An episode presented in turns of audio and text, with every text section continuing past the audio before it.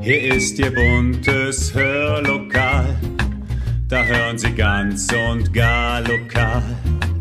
Ihr Platz im schönen Hör, Hör, Hörlokal. Herzlich willkommen zum Podcast Hörlokal, Unterhaltung aus dem Nassauer Land.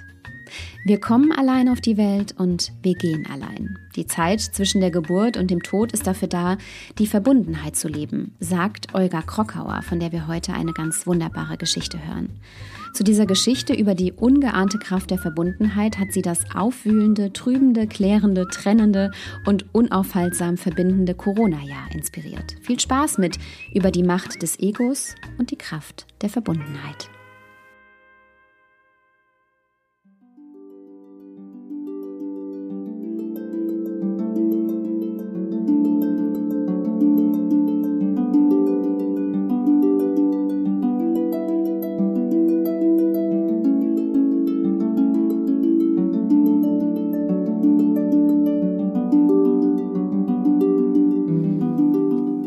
Schneller, höher, weiter, bis in den Himmel hinein. Nun stand Boris da, an der Spitze seiner Pyramide, die er eigenhändig aus Stein, Sand und unzähligen zerbrochenen Träumen erbaute. Und aus Trümmern liebevoller Beziehungen und Scherben verlorener Freundschaften. Du hast es geschafft, jubelte sein Ehrgeiz. Doch sein Herz war erfüllt von zehrender Sehnsucht danach, was er hinter sich gelassen hatte. Die Verbundenheit mit allen und allem. Der Zweifel in seinem Kopf wurde immer lauter. Fühlt sich so das Glück an, das dir der gesichtslose Mann versprach? Boris blickte in den weiten Himmel, der ihm früher, als er noch mit anderen Kindern im Sandkasten spielte, so nah zu sein schien. Nun spürte er die unerreichbare blaue Tiefe des Universums. So tief, dass keine Pyramide der Welt in sie hineinwachsen kann, zumindest keine, die ein Mensch je errichten würde. Er schaute um sich herum. Niemand war da, der ihn in dieser luftigen Höhe begrüßen, ihm einen Lorbeerkranz für sein Meisterwerk überreichen wollte, denn er war Mutterseelen allein. Allein die Stille existierte hier oben. Die Stille, die ihm, dem Vorzeigepyramidenbauer Boris, so viel zu erzählen hatte. Und sie zögerte nicht, mit ihrer Geschichte über den Kampf der Verbundenheit gegen die Macht des Egos zu starten. Plötzlich erinnerte sich Boris daran, wie alles begann, als er dem gesichtslosen Mann begegnete. Als Boris ein kleiner Junge war, tobte er mit anderen kleinen Jungen und Mädchen unbekümmert im Hof herum. Gemeinsam bauten die Kinder Schlösser aus Sand, vergruben Schätze in der Erde und entdeckten mutig die Welt außerhalb ihres Hofes. Immer zusammen. Hand in Hand liefen sie durch die grünen Wiesen, spielten Verstecken in schattigen Wäldern und halfen sich aus jedem Schlamassel. Diese natürliche, unbestechliche Verbundenheit war so vertraut, dass es Boris damals warm ums Herz war, denn er wusste, er war nicht allein. Die Freunde schienen unzertrennlich. Doch eines Tages tauchte in der Nähe des Spielplatzes ein gesichtsloser Mann auf. Er setzte sich auf eine Bank und beobachtete aus dem grauen Schatten die spielenden Kinder. Ihm fiel auf, dass Boris im Umgang mit Sand und Steinen besonders geschickt war. Seine Bauten stürzten nicht zusammen wie die seiner Spielkameraden. Auch fand er immer passende Steine, die er felsenfest aufeinander stapelte. Als Boris einem goldhaarigen Mädchen neben ihm beim Burgbauen helfen wollte, trat der Mann ohne Gesicht aus dem Zwielicht hervor und sprach zu ihm. Wie wäre es, wenn du dich von anderen nicht aufhalten lässt, sondern ungestört deine Pyramide weiterbaust? Du bist nämlich viel begabter als die anderen Kinder. Du kannst deine Pyramide schnell so hochziehen, dass du als erster den Himmel erreichst. Boris schaute in die blaue Höhe hinauf. Über seinem Kopf schwebten bizarr geformte Schäfchenwolken vorbei. Ganz leise meldete sich eine unbekannte Stimme in seinem Ohr. Du könntest die höchste Pyramide der Welt bauen und diese Schäfchen im Himmel zähmen. Dann kannst du mit ihnen spielen und andere Kinder würden dich darum beneiden. Du könntest. In diesem Moment legte der gesichtslose Mann den Grundstein für Boris Pyramide und gab ihm einen kleinen Stein mit auf den Weg, in den folgende Worte gemeißelt wurden. Wann immer dich der Zweifel aufsucht, ob du auf dem richtigen Weg bist, lies es laut vor und jeder Zweifel wird weichen. Auf dem Stein standen drei Sätze. Du bist der Beste. Du und ich. Wir schaffen das dein Ego. Tag für Tag kam Boris zum Spielplatz zurück, um mit viel Fleiß und Eifer an seiner Pyramide zu bauen. Auch andere Kinder errichteten ihre schiefen Burgen und wackeligen Sandschlösser. Diese fielen zwar immer wieder zusammen, doch gemeinsam zogen sie sie lachend wieder hoch. Sie halfen auch Boris, den einen oder anderen Stein zu legen, auch wenn sie nicht so geschickt wie Boris zu sein schienen. An einem grauen Tag kam Boris früher als andere zur Baustelle und legte eine robuste Mauer um seine Pyramide. So ist sie von neidvollen Blicken geschützt, zischte die immer vertrauter werdende Ehrgeizstimme in sein Ohr. Und der Gedanke, er sei der Beste, breitete sich wie ein wohliger Schleier in seinem Kopf aus. Ebenso wie die Vorstellung, er brauche seine Freunde nicht mehr, denn da oben warteten ja schon seine Schäfchen auf ihn.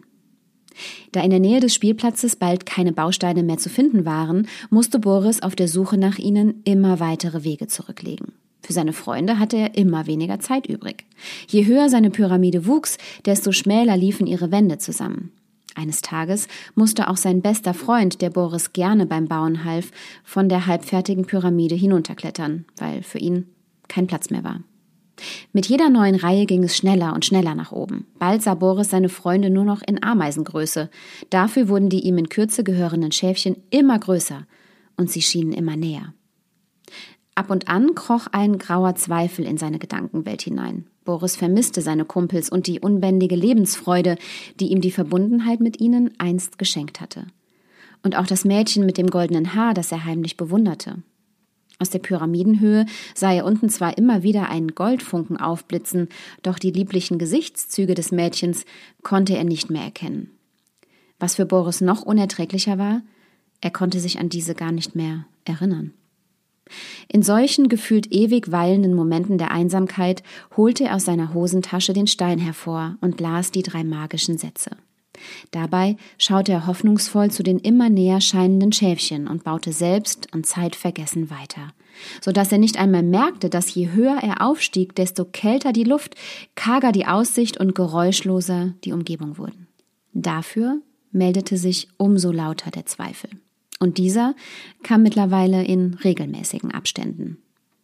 Boris war nun fast ganz oben. Zwar hatte er von hier aus einen endlosen Fernblick, doch er konnte keine bekannten Konturen mehr erkennen, keine vertrauten Stimmen hören und auch seine anfängliche Euphorie war nicht mehr zu spüren. Es war kalt um ihn herum. Aber es war vollbracht. Viele einsame Augenblicke später stand Boris nun da, wo sein Ego ihn hintrieb, hoch im Himmel auf der Spitze seiner Pyramide. Bequem war das nicht.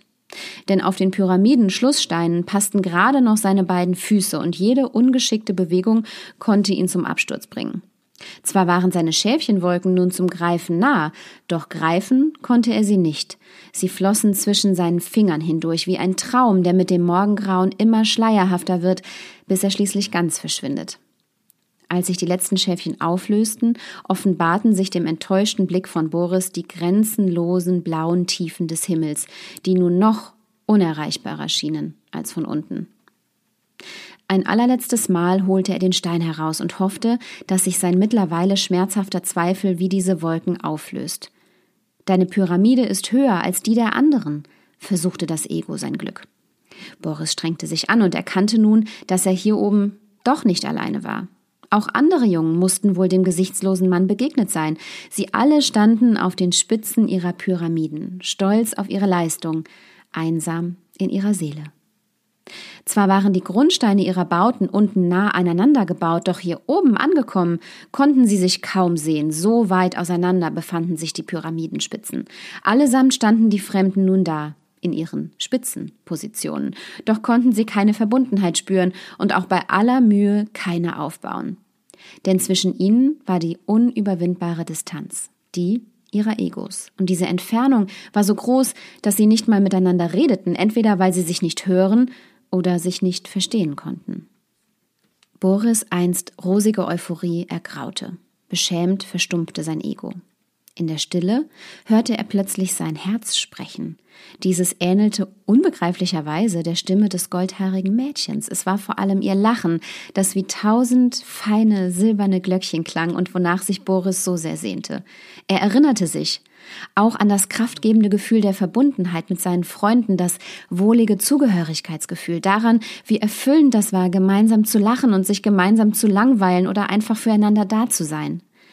Sehnsuchtsvoll blickte Boris hinunter, hoffend, einen goldenen Funken zu sehen, das Echo einer vertrauten Stimme zu erahnen. Als seine Verzweiflung am größten und die Hoffnung beinahe verloren waren, meldete sich aus der grenzenlosen blauen Höhe eine neue, jedoch für Boris vertraut klingende Stimme zu Wort. Zeit, Steine zu werfen und Zeit, Steine zu sammeln. Zwar wusste Boris nicht genau, was das bedeutet, doch in sein Herz zog sofort die Gewissheit ein, es war Zeit für ihn, die Pyramide zu zerstören. So legte er den Stein des gesichtslosen Mannes weg und fing an, die Mauern abzubauen. Je mehr er sich der Erde näherte, desto wärmer wurde es um sein Herz und um ihn herum. Er hörte wieder Vögel singen und seine Freunde lachen, sah Bäume wachsen und spürte die tiefste Dankbarkeit für die immer größer werdende Hoffnung, die Hoffnung auf die gute, alte Verbundenheit. Am Boden angekommen, schaute er ein letztes Mal zu den Schäfchenwolken hoch, die unaufhaltsam vorbeizogen. Womöglich wartete ein anderer Junge darauf, im blinden Ehrgeiz vom Ego getrieben nach ihnen zu greifen, um seine eigene Geschichte über Verbundenheit zu schreiben. Boris hatte daran kein Interesse mehr. Auf ihn warteten nämlich seine Freunde. Mit ihnen teilte er von nun an nicht nur seine Steine, sondern auch seine Erfahrungen als Vorzeige Pyramidenbauer Boris.